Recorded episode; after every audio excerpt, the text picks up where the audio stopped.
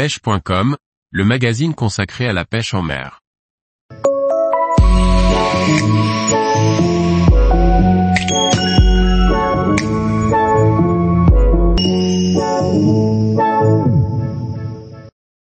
Zander Pro 2, épisode 1, on a subi une grosse dépression. Par Thierry Sandrier. La saison 2 du Zander Pro est enfin lancée et ce premier opus est l'occasion de découvrir les nouvelles équipes, la localisation de chacune, ainsi que les ambitions et les stratégies mises en place. La pêche est le résultat d'une somme de nombreuses variables et la réussite n'est pas toujours au rendez-vous. Tony, merci. Oui, c'est toujours un plaisir d'être sur l'eau, mais aussi de retrouver Stéphane et de repartir pour une nouvelle saison du Zander Pro. Tony, oui, ça démarrait un petit peu pareil. On avait un spot pour le début de journée où on savait qu'il n'y avait pas de gros poissons, mais que ça chassait au petit matin. Effectivement, on déclenche un poisson, mais derrière ça n'enchaîne pas. Voilà ce n'est pas parce qu'on est en Espagne qu'il y a juste à lancer un leurre, c'est un peu plus compliqué que cela la pêche. Tony, oui. On a eu des conditions météo horribles trois jours avant. Le temps était exécrable et il s'est mis à pleuvoir 50 mm d'eau sur les deux derniers jours. Cela a complètement changé la donne. Les poissons ont été délocalisés et il a fallu s'adapter. Il y avait un endroit du lac qu'on aimait beaucoup, qui est la rivière en fait et qui est devenu impêchable. L'eau était teintée, il y avait des débris, des branches et des arbres qui dévalaient et des silures partout. Tony, il faisait un grand ciel bleu et la pêche était meilleure, mais ce n'était pas non plus excellent. C'était assez calme tout de même. En fait le lac était sur on, deux semaines avant et pendant le pré-fishing ce n'était pas le feu.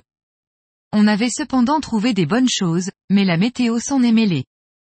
On verra sur la journée à combien on finit au final. Tony, non, je ne pense pas. On a beaucoup bougé, car les poissons sont très mobiles. On cherche les poissons et on fait des sauts de puce d'une crête à l'autre.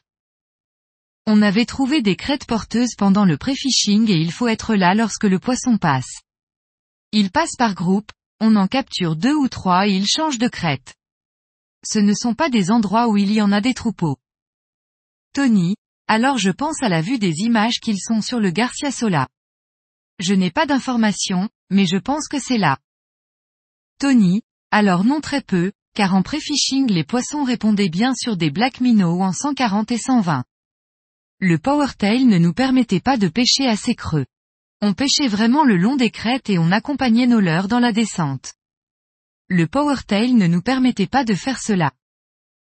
Les conditions n'étaient pas réunies pour le faire. Après, sur le Garcia Sola, je ne sais pas, car je n'y étais pas. Mais cela a l'air compliqué pour eux aussi. Tony, non. On avait vraiment peur de cela et de ces algues vertes en surface. Et au final non, ça ne les dérange absolument pas et ils sont en dessous. Il faut savoir que sur ce même lac, il se faisait 40 à 50 poissons par jour et par bateau deux semaines avant.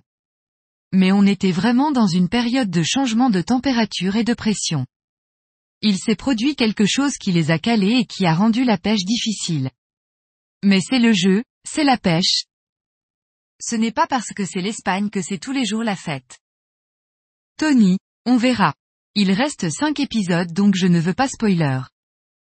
Les Allemands n'ont pas encore commencé à pêcher et je pense que du coup, ils sont assez sereins après ce premier épisode. Ils vont peut-être se dire qu'ils peuvent prendre le point du nombre. Tony, ils savent qu'on peut faire le nombre en Espagne, mais ils ont vu que c'est difficile et ils savent qu'on ne peut pas pêcher de nuit, donc ils vont peut-être changer leur stratégie. Tony, surprise, rire, mais quoi qu'il arrive on est heureux d'être sur l'eau ensemble sur ce lac magnifique même avec moins de touches que l'année dernière. Tony, c'est possible, mais Bonnet et Abou Garcia ce sont des grosses machines et ils ont l'habitude de pêcher des gros poissons, donc ils vont être présents sur le Big Fish et le Top 5. Mais on voit effectivement que Westin a bien démarré et cela peut redistribuer les cartes. Ils sont sur le coup du matin, est-ce que cela va durer toute la journée? Tous les jours, Retrouvez l'actualité sur le site pêche.com. Et n'oubliez pas de laisser 5 étoiles sur votre plateforme de podcast.